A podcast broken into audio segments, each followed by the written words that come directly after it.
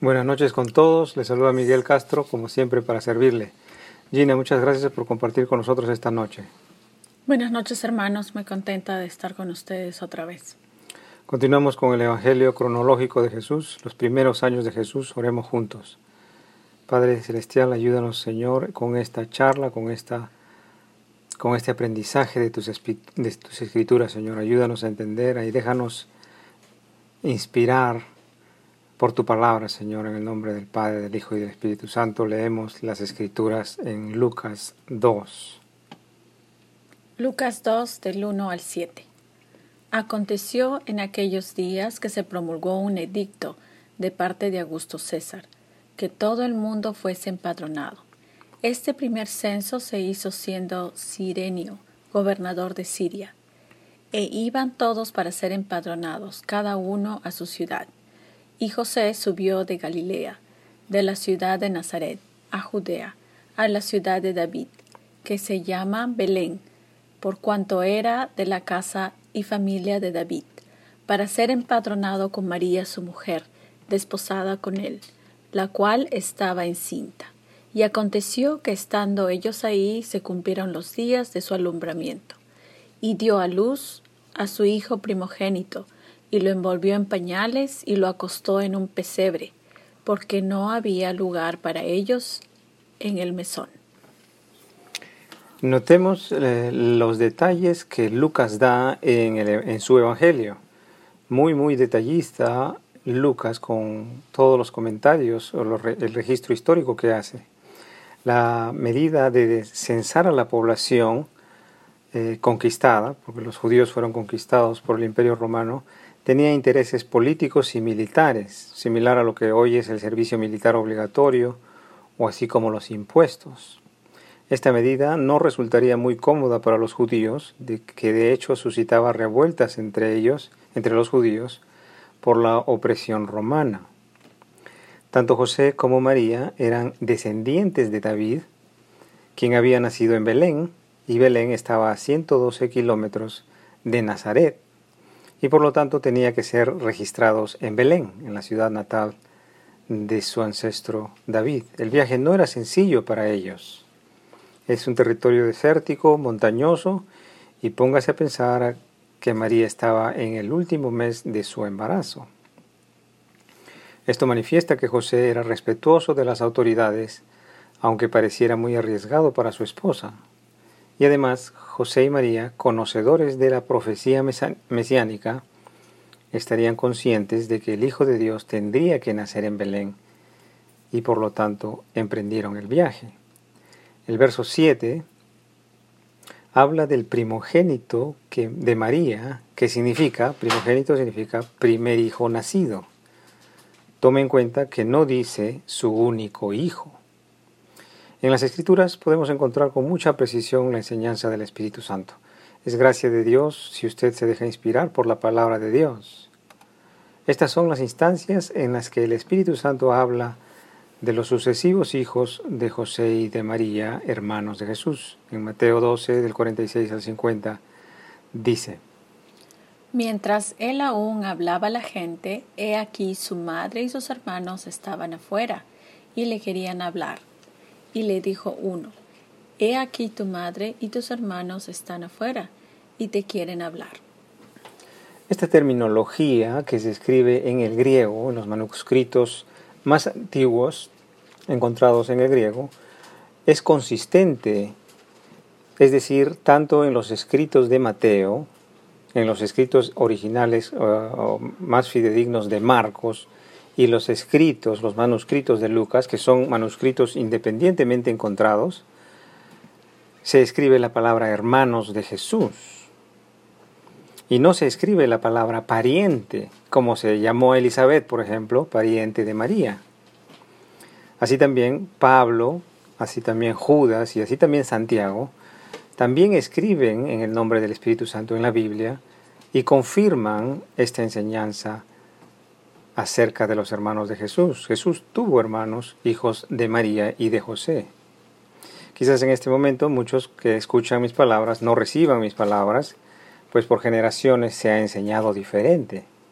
Pero recuerde que mi enseñanza tiene un compromiso con la verdad, tengo un compromiso con Jesucristo, tengo un compromiso con la palabra que sale de la boca de Dios, Padre, Hijo y del Espíritu Santo. No tengo un compromiso con ninguna institución ni con ninguna casa religiosa, sino un compromiso con la verdad para que usted sea salvo. Mi compromiso es que usted se enfoque en el único Dios que existe, Jesús, y no se distraiga en nada, en nada ni nadie más. Existe un propósito por el cual los hombres enseñan diferente a lo que enseña el Espíritu Santo. El propósito de los, de los hombres de enseñar diferente a lo que sale de la boca de Dios, de enseñar diferente a lo que enseña el Espíritu Santo, es distraer a los hombres del Salvador Jesucristo y de la práctica de sus enseñanzas. Revisemos este otro pasaje bíblico en donde el Espíritu Santo enseña acerca de los hermanos de Jesús. Mateo 13 del 53 al 56. Cuando Jesús terminó de contar estas parábolas, se fue de ahí y llegó a su propia tierra, donde comenzó a enseñar en la sinagoga del lugar. La gente admiraba, decía, ¿dónde aprendió este todo lo que sabe? ¿Cómo puede hacer esos milagros? ¿No es este el hijo del carpintero? ¿Y no es María su madre? ¿No es el hermano de Santiago, José, Simón y Judas? ¿Y no viven sus hermanos también aquí entre nosotros? ¿De dónde le viene todo esto? Jesús está enseñando acerca de este pasaje, está enseñando en Nazaret, su pueblo natal, y entra en la sinagoga que desde pequeño él ha asistido y empieza a enseñar con toda la sabiduría de Dios. Lógicamente que muchos de la sinagoga, muchos vecinos, le conocen, por muchos años le conocen y le identifican por los miembros de la familia de José y María, y no por su parentela, sino por los hermanos. Santiago, José, Simón y Judas son mencionados como hermanos y también menciona también algunas hermanas. Tenemos también que Pablo enseña lo mismo, que Santiago es hermano del Señor, otra vez hijo de José y de María. Gálatas 1, 18 al 19. Tres años después fui a Jerusalén para conocer a Cefas, con quien estuve quince días, pero no vi a ningún otro de los apóstoles, aunque sí a Santiago, el hermano del Señor. Este pasaje, Jacobo, es eh, también traducido como Santiago, ¿no? hermano del Señor. Em, otro pasaje bíblico figura en las escrituras de Judas que se identifica como hermano de Santiago, quien es hermano del Señor. Judas 1. Judas, siervo de Jesucristo y hermano de Santiago, saluda a los que Dios el Padre ama y ha llamado los cuales son protegidos por Jesucristo. Reciban ustedes abundancia de misericordia, paz y amor. El propósito de traer estos versos específicos a sus oídos es amor por usted, amor por su alma. Es para que usted se arrepiente y le pida a Dios perdón y salvación. La cultura religiosa exalta a los ángeles y a los santos y enseña que los ángeles y, que estos ángeles y que estos santos son dignos de veneración, pero esta enseñanza no es verdadera.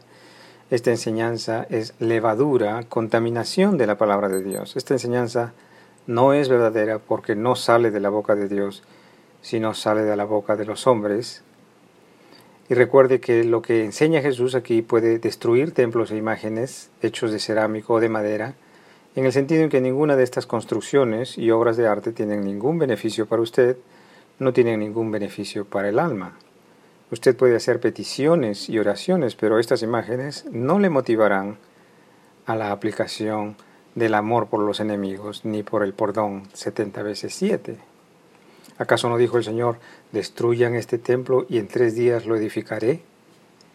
Jesús es el único que puede transformar su vida, el único que lo puede salvar. Si usted abre su corazón a lo que sale de la boca de Dios, bienaventurado es porque la gracia de Dios está con usted. El amor que yo tengo para usted le conducirá y le enfocará en Jesucristo y en toda palabra que sale de la boca de Jesús. Si usted se enoja por mi enseñanza, siendo que yo le conduzco a practicar lo que Jesús enseña, ¿habrá verdad en usted? ¿Habrá Jesús en usted? ¿Habrá Espíritu Santo en usted? Por amor se lo pregunto. Muchas gracias por su tiempo. Hasta aquí hemos meditado en la Escritura. Que el Señor nos permita seguir sirviéndole el día de mañana. Si usted es cuerpo de Cristo, lleva el amor a los enemigos. Recuerde que se lo digo por amor. Que el Señor os acompañe en vuestro angosto caminar, que es el ejercicio vivo de la palabra de Dios. En el nombre del Padre, del Hijo, del Espíritu Santo. Amén.